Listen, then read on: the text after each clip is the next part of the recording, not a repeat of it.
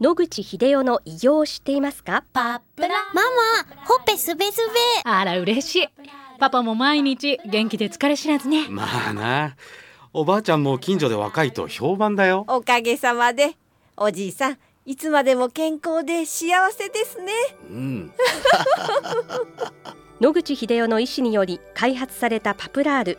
老化や万病のもと活性酸素を分解してあなたの健康を守ります80年のロングセラー使い続けた人が知っている安心の品質と効果。その悩みいつまで我慢しますか？お問い合わせは東洋厚生製薬所または武蔵野製薬へ。白川先生おはようございます。おはようございます。今週もお話をどうぞよろしくお願いいたします。先々週かはい。らがんの標準治療のお話を伺っているんですが、はい今日は体への影響、よく聞く副作用についてお話を伺いたいと思います、標準治療は3つのカテゴリーがあります。手術と放射線と抗がん剤ですね。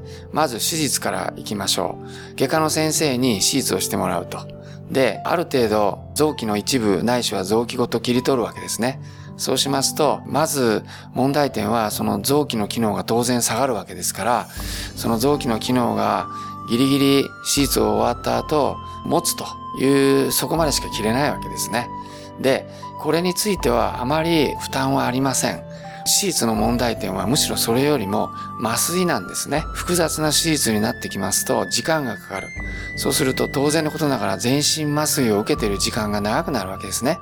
そうすると長時間の手術をすると体力が落ちるとか皆さんおっしゃってるようですけど実はその長いことお腹を開けたり胸を開けたりして放置してると免疫細胞を落としたり体の臓器の機能を落としたりします。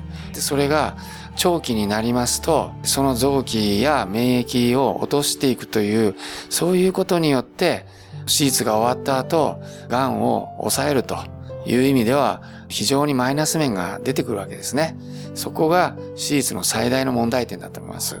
それからちっちゃい問題ではお腹とかを切りますとお腹には腹膜、それから胸には胸膜っていうのがありまして切ってつなぐときにその膜が癒着といってですね手で触ってあちこちにやるとひっついちゃうんですね。そうすると癒着が起こりますとその近くに例えば腸があるとこれまでの流れの経路が変わってしまうと。腸の位置がずれてくるわけですね。引っ張られるところはまっすぐ伸びて、ぐにゃっと曲げられるところはそこで湾曲ができて、便とかの通過が悪くなるとかいろんなことが起こります。まあ手術の副作用では一番重要な問題は取ることですから臓器の機能が落ちる。それから長期に麻酔をすることで臓器や免疫系の低下が起こる。それによってもし癌細胞が残っているとそれらの癌細胞が増えてくる危険を冒すということになる。それから3番目には、いろいろいじくることによって、体の中のいろいろな臓器や配置が少し変わってしまうと。それによって、まあ、生理的にあの不都合が起こってですね、患者さんが気分が悪くなるというようなことがありまして、そういう意味で手術は副作用があると。しかしながら私は内科医ですけど、手術をして大きい癌細胞の塊を取ってもらうことは、その後、そういう患者さんを引き受ける内科医にとっては非常にありがたいことなんですね。それを内科的に外から何らかのことをして消そうとすると、かなりの労力とお金と時間がかかります。保険適用の手術である程度取り除いていただけるっていうのは、私は非常にありがたいことで、術後の副作用がそんなにないんであれば、やっていただきたいとむしろ思っています。2番目、放射線ですね。放射線は、まあ目に見えません。匂いもありません。ボンと打っても何が起こったか、体の不調はそんなに目に見えて出てくるものではありません。ところが、数ヶ月すると、正常細胞にもバカンと当てるような放射線の治療をしますと、当然のことながら、正常細胞が不都合が起こります。繊維がといって、ケロイドみたいになって引き連れてくるわけですね。通常の臓器とは違ったような状態になってしまうと。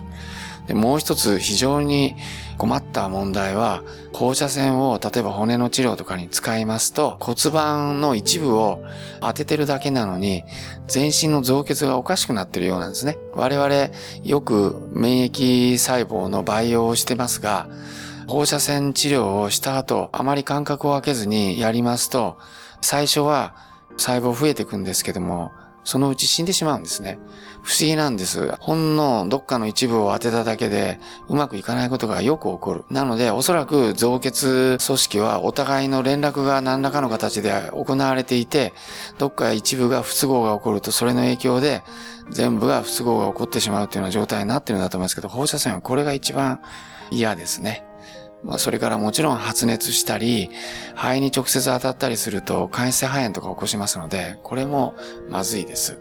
それを避けるために、最近は、重量子線とか、陽子線とかそういう最先端の技術があって、これは単独で塊があるようなものには非常にいいです。ただ、非常に費用がかかって保険も効きませんので、一発300万円ぐらいかかりますので、費用の点では大変問題があると。ただし、副作用はほとんどないという意味で、放射線治療はおそらくこういう治療にシフトしていくと思います。